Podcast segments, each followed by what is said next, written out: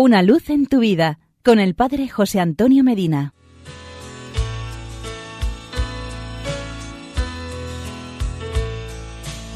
Queridos amigos y hermanos, hoy vamos a conocer juntos la historia de Nuestra Señora del Pilar.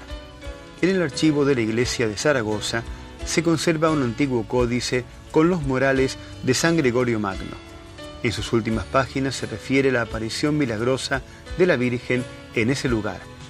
Según dicha relación, escrita por mano anónima, Santiago el Mayor, hermano de San Juan Evangelista e hijo de Zebedeo, por inspiración divina y después de despedirse de la Santísima Virgen, fue a predicar el Evangelio a las tierras de España. Pasando por Asturias, llegó a la ciudad de Oviedo, donde convirtió a un pagano. Luego se encaminó hacia Castilla, llamada en aquel tiempo España Mayor, y pasando después a Aragón, conocida como España Menor.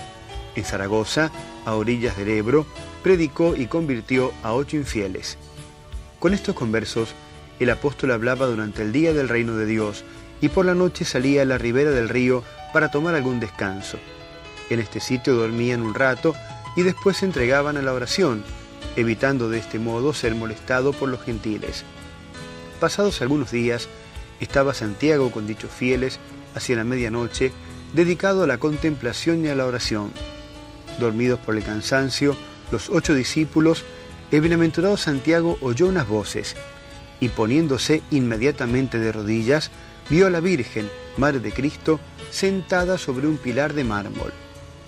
María llamó al santo apóstol y le dijo, He aquí, hijo mío Santiago, el lugar señalado y destinado para mi honor en el cual por tu diligencia se ha de construir una iglesia en mi memoria.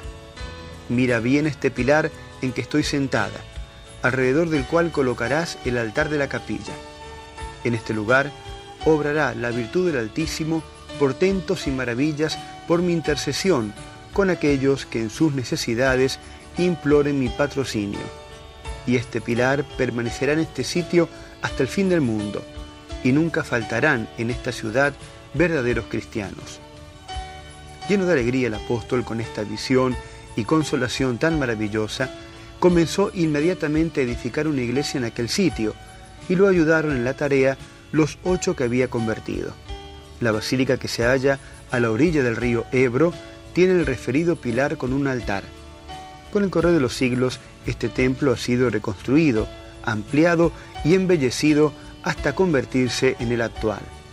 Desde ese tiempo, innumerables peregrinos de todo el mundo acuden a venerar la imagen de la Reina de los Ángeles, Nuestra Señora del Pilar. Por eso, en sus manos, hoy y siempre, nos ponemos. Y porque es muy bueno estar juntos, hasta mañana y que Dios nos bendiga.